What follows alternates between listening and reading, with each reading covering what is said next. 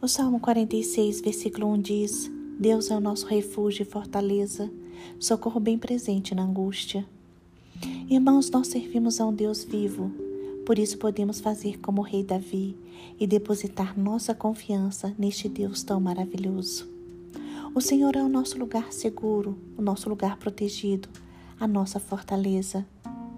Ele é o nosso socorro bem presente em qualquer situação. Nossa alegria e nosso consolo estão no Senhor. Deus sempre está perto de nós, nós só precisamos confiar. Este salmo nos mostra o livramento que Deus concedeu a Jerusalém pelo ataque dos assírios na época do rei Ezequias. Aqui o salmista afirma que Deus é o nosso refúgio.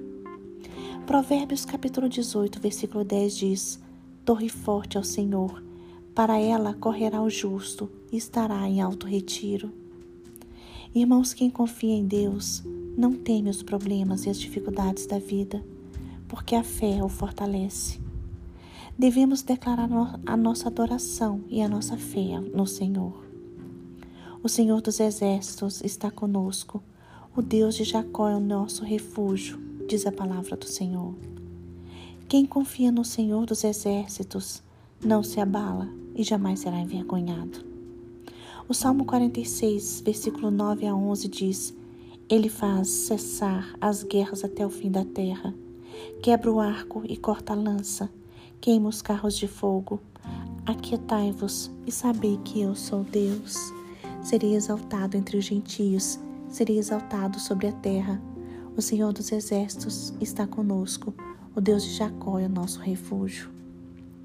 Deus está no meio das nossas vidas. Por isso, hoje, se acalme.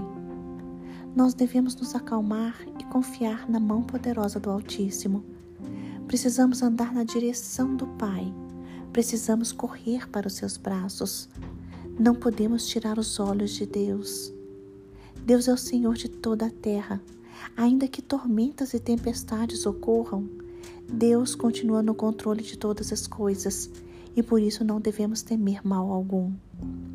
Por isso, hoje, não se esqueça: refúgio, fortaleza e socorro bem presente na angústia.